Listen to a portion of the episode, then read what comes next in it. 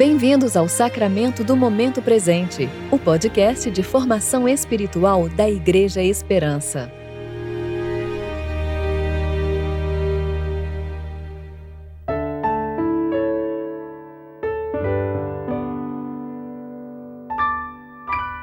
Hoje é terça-feira, 13 de abril de 2021, tempo de reflexão do segundo domingo da Páscoa. Então Jesus disse: Eu sou a ressurreição e a vida. Quem crê em mim viverá, mesmo depois de morrer. João 11, 25. Eu sou Dani Braga e vou ler com vocês a reflexão de Regis Fontes referente a 1 João, capítulo 2, versículos 12 a 17.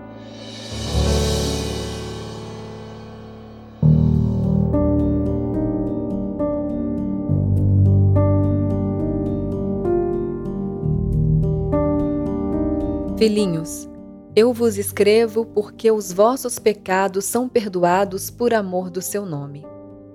Pais, eu vos escrevo porque conheceis aquele que é desde o princípio. Jovens, eu vos escrevo porque vencestes o maligno. Crianças, eu vos escrevi porque conheceis o Pai. Pais, eu vos escrevi porque conheceis aquele que é desde o princípio. Jovens, eu vos escrevi porque sois fortes, e a palavra de Deus permanece em vós, e já vencestes o maligno. Não ameis o mundo nem o que nele há. Se alguém ama o mundo, o amor do Pai não está nele. Porque tudo o que há no mundo, o desejo da carne, o desejo dos olhos e o orgulho dos bens, não vem do Pai, mas sim do mundo. Ora, o mundo passa bem como seus desejos. Mas aquele que faz a vontade de Deus permanece para sempre. Ao contrário do que parece, nesse trecho João não escreve a três grupos separados, mas a um único grupo, os leitores de sua carta. Esses leitores são referidos de três formas diferentes, mas são um único grupo de pessoas. Eles são filhinhos ou criancinhas, a designação que João utiliza no restante da carta, porque nasceram de novo ao terem seus pecados perdoados no nome de Jesus. São pais porque conhecem o Pai e podem torná-lo conhecido e cuidar uns dos outros ao imitá-lo. São também fortes jovens que, em Cristo, vencem o maligno por meio da palavra que neles permanece, compartilhando da vitória de Cristo. Nessas descrições que se aplicam também a nós, o apóstolo apela a realidades consumadas, isto é, coisas que já são realidade. E seu objetivo, anunciado no início desse capítulo, é que seus leitores não pequem. Ora, se tais coisas são realidades consumadas, não deveria o pecado ter sido vencido de uma vez por todas? Por que o apóstolo precisa exortar seus leitores e nós também sobre o pecado?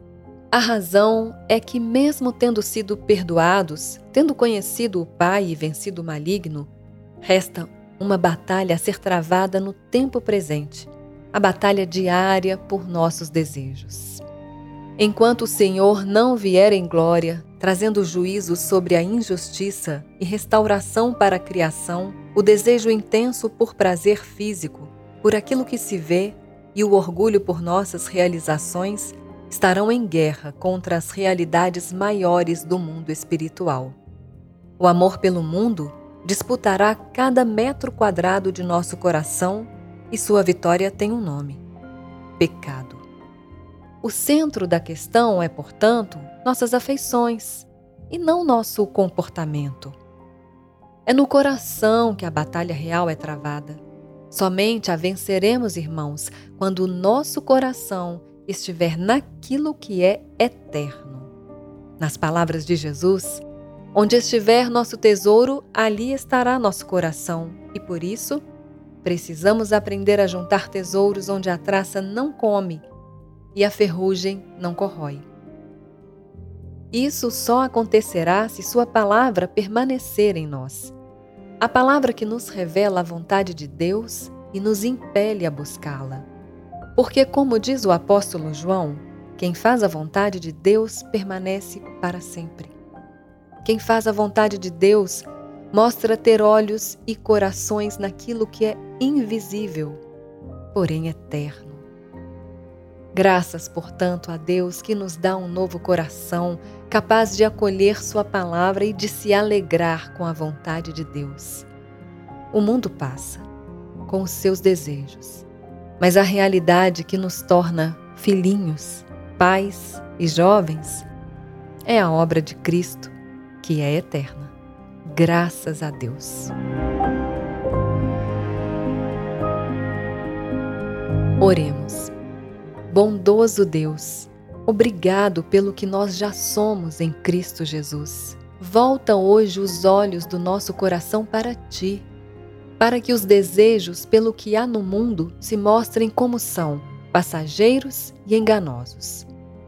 Firmados naquele que é eterno, te pedimos em nome de Jesus Cristo, teu Filho, e com o Espírito Santo, um só Deus, agora e sempre. Amém.